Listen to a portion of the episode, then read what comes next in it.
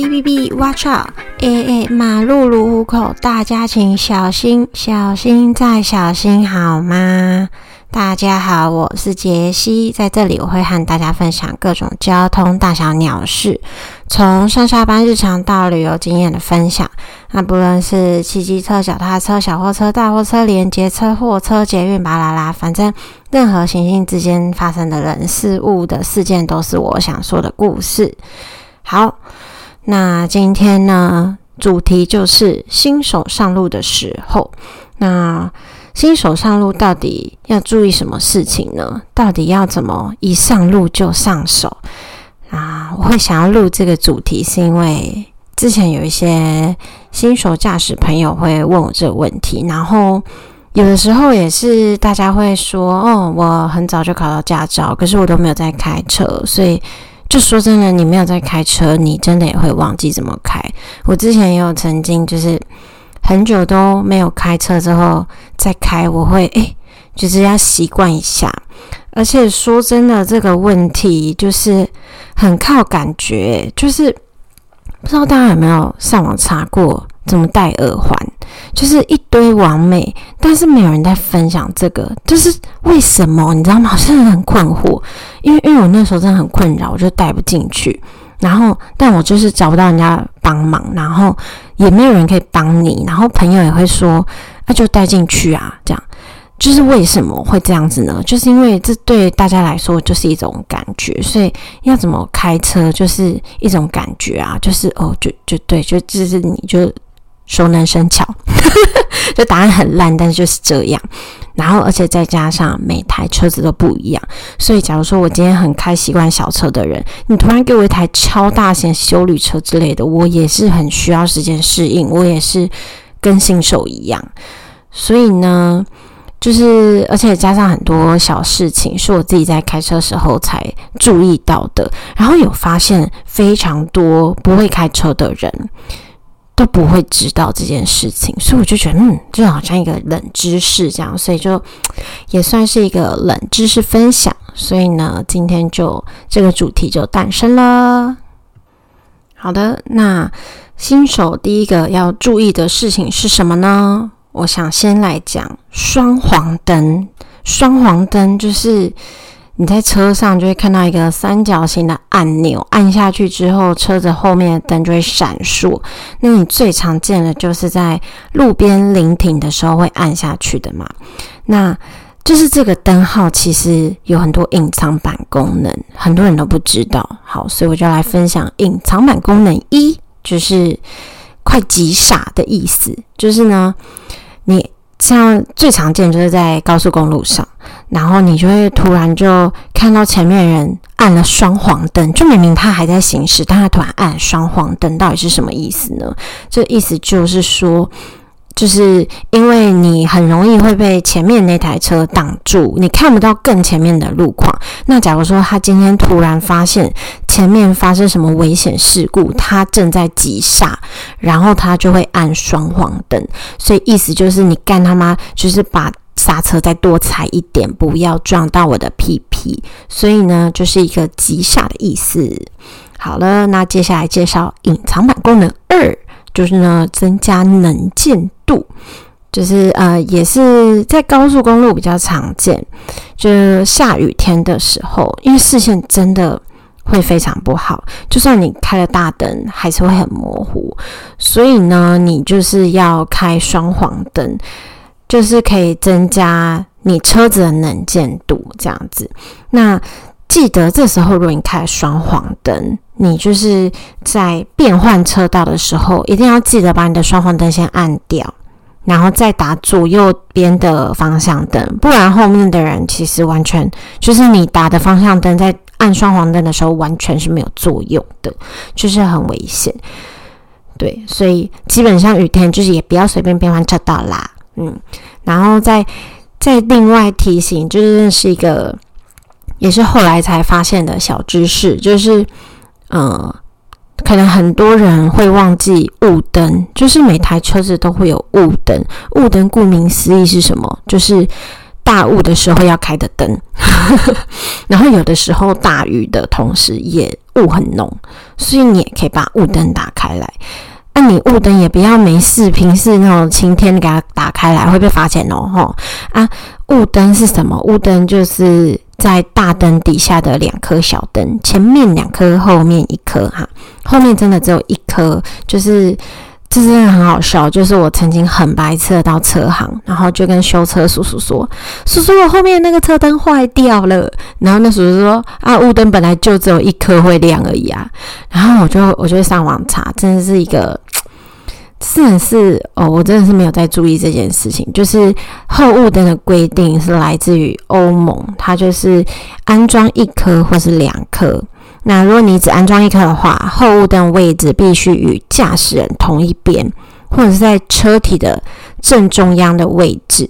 那如果你是两颗后雾灯的话，就必须要跟刹车灯间隔十分十公分以上。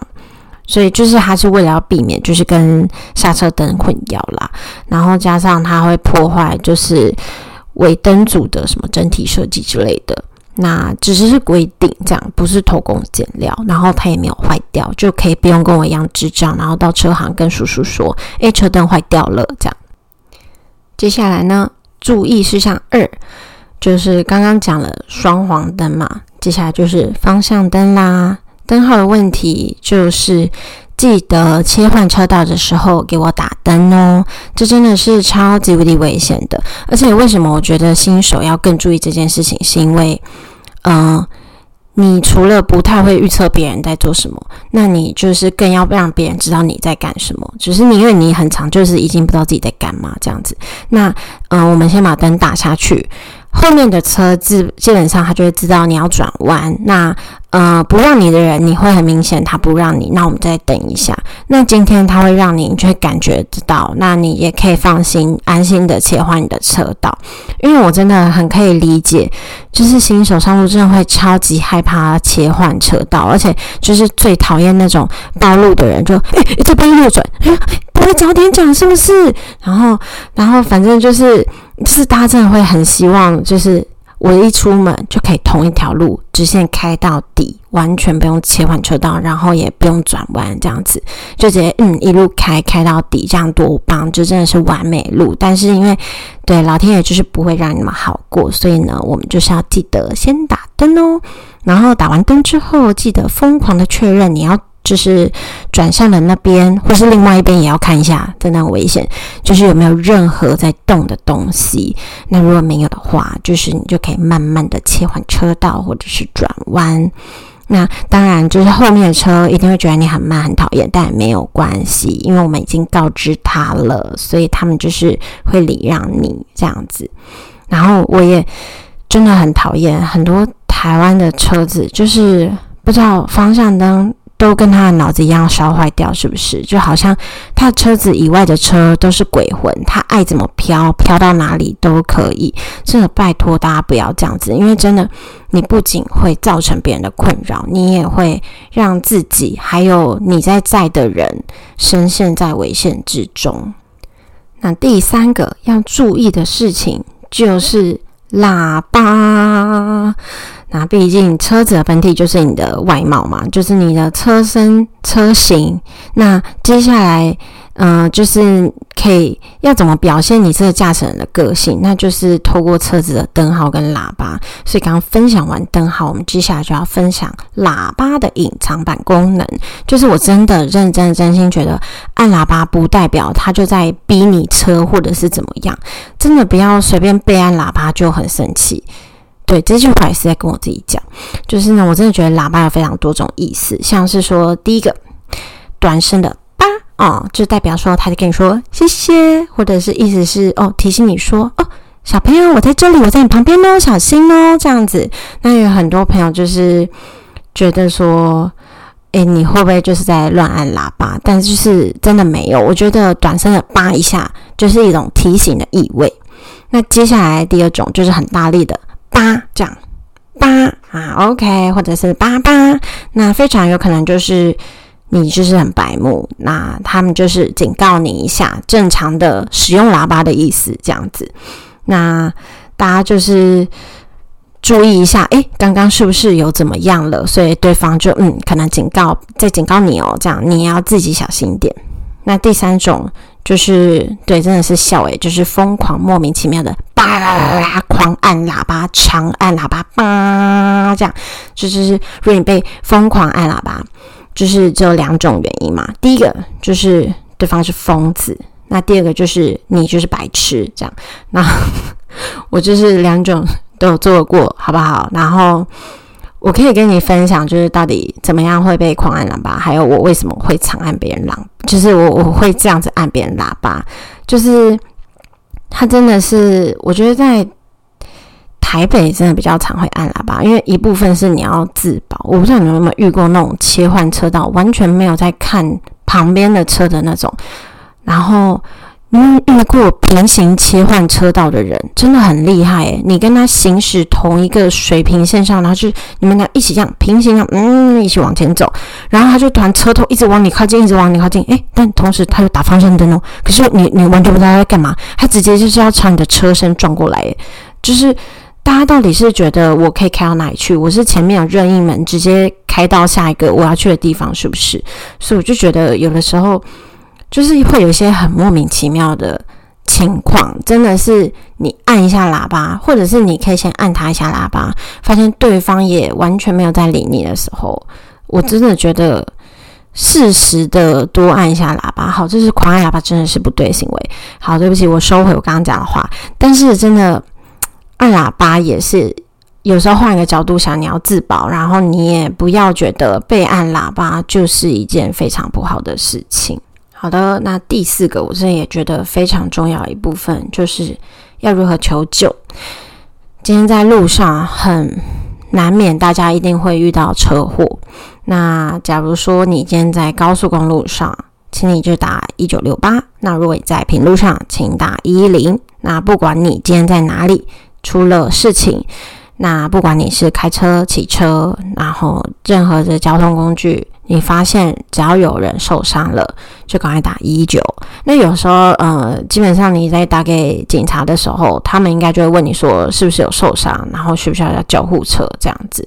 那，嗯，不管今天发生什么事情，真的当下就要马上留下来处理。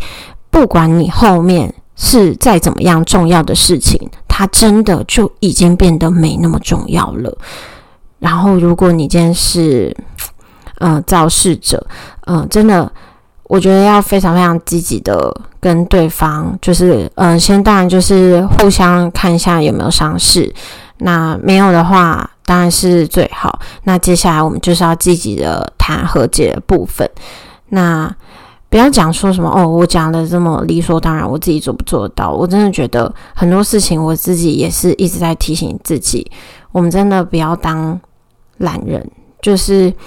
我我真的会特别讲车祸，是因为我自己第一次出车祸的时候，算是啊，就就是在国道上。那我是当下我我这边也不知道发生不也不能这样讲，就是反正我是亲到前面的车的车车屁股这样子。那当下很慌张，我就是马上就是我直接就第一句话就问对方：我报警好不好？那我就是思绪很爆炸，然后我就直接。直接找当下最近的警察局的电话，但我其实打一九六八就可以了。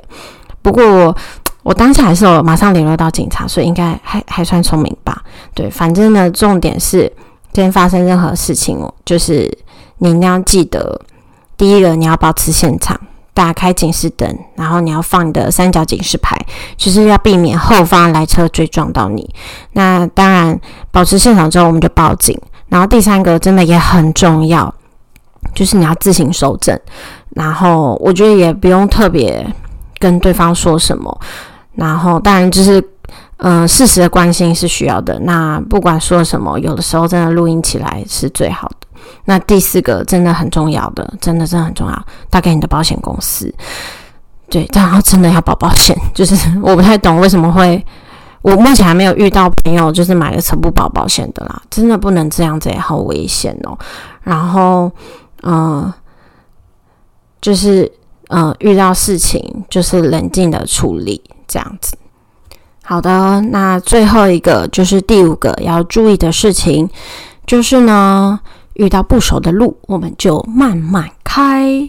就是呢，你你真的新手上路，一定难免，因为就算是老手，你也会找不到路嘛。遇到这种情况，真的你很紧张的时候，不要不要担心，我们就慢慢开。哎，要怎么解决这个方法？第一个就是，假如说你今天不小心。啊，错过你要的出口，我们就去下一个，就是我们就继续走，再下一个出去就好了。你基本上你就不要开低于最低限度的最低限速，然后有人要超车你就让他超。那错过你要插的路口，我们就继续走。就是没事，我们就是用时间赚取经验，所以就不用害怕。虽然说这个理论我妈是不太同意，她就会觉得说，嗯，你把方向灯打下去，会有人让你，那你慢慢切过去这样子。但我自己是觉得这招在台北没什么用，因为有的时候他也不是他不让你，是因为前面车真的很多，所以大家就会用尽生命保护自己所在的位置，所以不会有人让你。然后我会觉得，嗯。那与其等等人让，我还不如就走错的路。反正条条大路通罗马，我最后都会走回我想要的路。那你想要，呃，解决这个方法，第二个，第二个方法就是我们可以事先看地图，就是看好看满，Google 整个打开来街景走走一轮，然后旁边的停车场全部都先查好，真的就不会那么紧张。然后，或者是呢，你就可以找一个很熟悉路况的朋友，然后就是你就当一个好学生嘛，然后预习功课，好好预习，你也可以成功考上台大哦之类的。好，反正好讲讲干话，就是按找熟悉路况的朋友，真的就不可以找我，因为我就是对我就是很雷，我就是自己承认。上次跟我朋友，我们就从他就说哦他很紧张，不太会，很少走高速公路这样子。然后我就跟他一起从基隆开到台北，然后，然后我就是，但因为那个路我也没有到非常熟，我就是自己看 Google，然后明明就是要左转，我还跟他说直走，不要，不要，不要左转，直走。然后明明 Google Google 就叫我们左转，然后我们就因此而绕路多绕大概十五分钟这样子，所以就是雷队友，小心大家不要找到雷队友哦。好啦，那解决这个方法啊，第三个方法好，反正我们就是预测路况，就是我自己超喜欢预测路况的，就是嗯，你先预测好，等一下会发生什么事情，基本上你也不会那么的紧张。然后我我很喜欢预测路况，是我就觉得好像有时候好像蛮像那种小赌注，就是呃，例如高速公路上面有三线道，我就会猜哪一条比较不塞车。然后有时候猜错，我觉得觉得很气自己，这样 就有某几条可能就比较顺之类的。那这是个人的习惯啦，大家就是以上仅供参考。好啦，那我总结一下今天讲的，就是新手上路要注意什么？第一个就是双黄灯，双黄灯的隐藏版功能你有没有记得啊？第二个打方向灯，第三个。不要就是被人家按喇叭就不开心，要知道按喇叭会有非常多种意思，然后大家也要注意。那第四个就是，嗯，要知道遇到事情的时候该如何处理。那大家最重要是要保持冷静。